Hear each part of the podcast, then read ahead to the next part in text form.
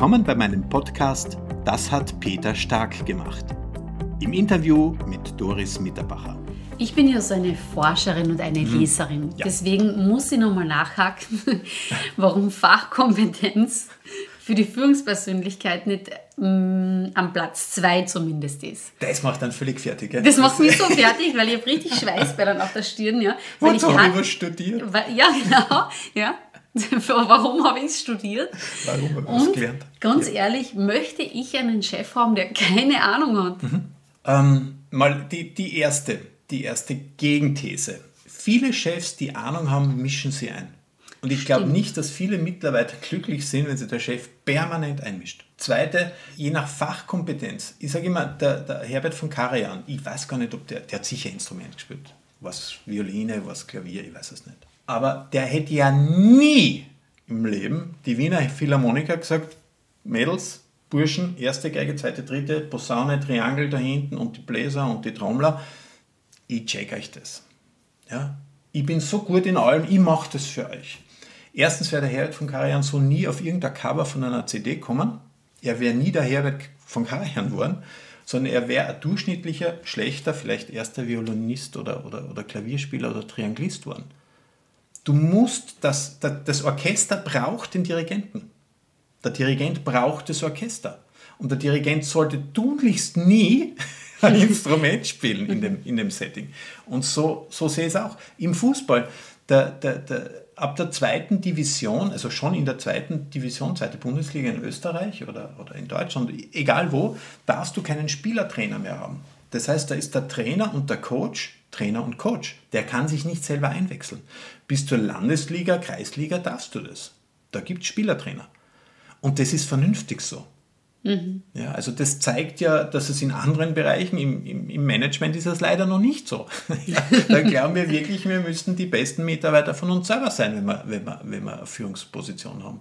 Und wir müssen überall was Gescheites dazu reden. Nein, ist nicht so. Meine Erfahrung ist aus jetzt wirklich mittlerweile zwölf Jahren in unterschiedlichsten Bereichen als Interimmanager ein Team finden, das mich noch nie gesehen hat, in einer Branche, die ich überhaupt nicht kenne, bin ich nur Chef. Aber das ist ein Fulltime-Job. Führung etablieren hast du schon zweimal erwähnt. Mhm. Auch das macht mir, wenn ich es aus der Sicht eines Angestellten sehe, ein bisschen Sorge. Ja. Regeln, neue Regeln, das Wort ja. exekutieren ist auch nicht gerade positiv besetzt. Ja. Mm, und jetzt kommst du von außen ich mhm. kenne dich nicht. Du verlautbarst mal, dass du von unserer Branche wenig Ahnung hast. Ja. Und haust gleich das nächste am Tisch. Jetzt werden wir mal Führung etablieren. Ja, herzlich ja, genau. willkommen, Herr Stark. Grüß Gott im Club. Ja, ganz genau. Aber so ist es. So, so, ist das. So ist es. Ich sage dann, ich kann eins, ich kann führen und ihr werdet einmal Gaude haben. Und am Anfang wird es schwer.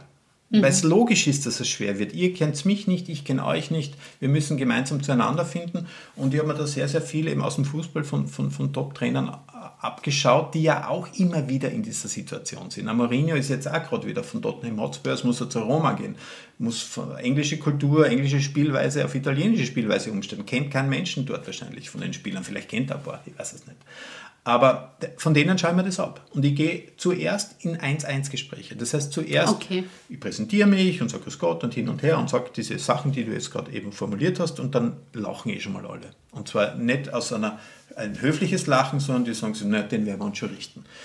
Ja, und dann gehe ich in Einzelgespräche und dann höre ich extrem viel zu. Eine der, der größten Gaben, die du als, als Manager haben solltest, ist, dass du Zeit hast. Das haben ja auch die wenigsten, weil so viele operativ mitarbeiten. Zeit haben, zuhören, einfach mal sich kennenlernen. Ja, auf einer Jobebene. Wissen, was der andere gern tut, was, was die Mitarbeiterin gern macht, ob sie den Job, den sie machen, gern machen. Häufig genug erlebe ich, dass die Leute sagen, den Job, den ich jetzt habe, den habe ich deshalb gekriegt, weil er als letzter am Baum war, wie gefragt worden ist, wer sich darum jetzt kümmert. ja, die sind ja auch nicht gelernte, ich weiß nicht, äh, Projektleiter in irgendeinem Entwicklungsprojekt, sondern die haben halt als Letzte gesagt, na, das möchte ich nicht so gern machen. Ja, haben sie schon gehabt. Und das bleibt dann ja auch.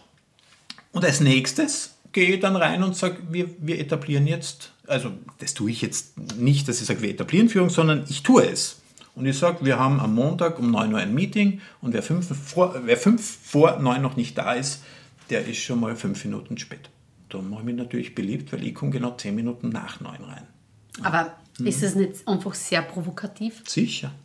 Sicher, aber nur so kann ich mal schauen, wer, wer reagiert wie. Mhm. Wer, wer hat Respekt vor einer Führungsrolle. Ja? Und das ist, noch einmal, das ist für mich die schlimmste Zeit, die ich immer habe in so einem Interim-Projekt, weil ich da völlig über die Stränge schlage und ein, etwas von mir hergebe oder mich in einer Art und Weise präsentiere, die ja überhaupt nicht so ist. Was ist das Ergebnis davon? Das Ergebnis ist, dass ich die Zyniker, dass ich die äh, Respektlosen, dass ich diejenigen rausfiltern kann, die ja dafür gesorgt haben, dass das Team einmal zerstört worden ist. Das heißt, das sind die, die mir dann gleich mal so batzig sagen, aha. Ich muss jetzt gerade schmunzeln. Bitte. Ist das so wie diesen Provokationstest bei Allergien? Wahrscheinlich. Ich habe Gott sei Dank keine. Wo man dann sagt, ich streue mal Provokation und ich genau. schaue, wo sie aufflackern. Genau, genau, genau, mhm. genau. Okay, genau. das ist die Idee dahinter. Das ist die Idee dahinter. Und mhm. wenn ich dann in einem, so, so einem Team bin, ich, ich, darf jetzt, damit sich alle Hörer entspannen, ich darf Folgendes schon vorausschicken. Nach drei, vier Wochen sind meine Meetings freiwillig. Mhm. Das heißt, da muss niemand kommen. Weil ich sage immer, wenn meine Meetings so schlecht sind, dass die Leute spät kommen oder gar nicht kommen, dann habe ich ja überhaupt keine Berechtigung, dass ich ein Meeting einberufe. Also meine Meetings, die werden dann, sind auch immer voll besetzt, Gott sei Dank, und da ist jeder gern dabei und sehr, sehr pünktlich. Aus sich heraus dann aber, weil es echt, echt schön ist, zusammen zu sein. Also ich sorge mich und kümmere mich um mein Rudel. Nur da muss ich zuerst die rausfiltern, die dazu tendieren, das Rudel zu zerstören, durch die Respektlosigkeit äh, und, und durch die Art und Weise, wie sie eben funktionieren. Und ich kann dem Rudel eben auch zeigen, wie wichtig es ist, dass wir das, was wir gemeinsam als, als, als Wertvorstellung definieren, dass ich da 100% darauf schaue, dass das auch eingehalten wird. Und dass wir, wenn wir Konsequenzen definieren, ich die Konsequenzen auch exekutiere. Ganz wichtig. Mhm. Und könntest du auch jemanden Begleitung, begleiten auf dem Weg, äh, gute Leadership, gutes Leadership zu machen?